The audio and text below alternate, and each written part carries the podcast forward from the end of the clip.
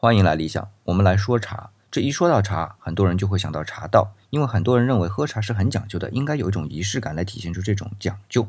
那我们就来说说这所谓的茶道啊。首先，我们要知道“茶道”这个词，在我们现在能查到的最早的出处啊，是在唐代的大宦官刘贞亮的《茶食德》中提到的“以茶可行道”。那么这个道究竟是什么道呢？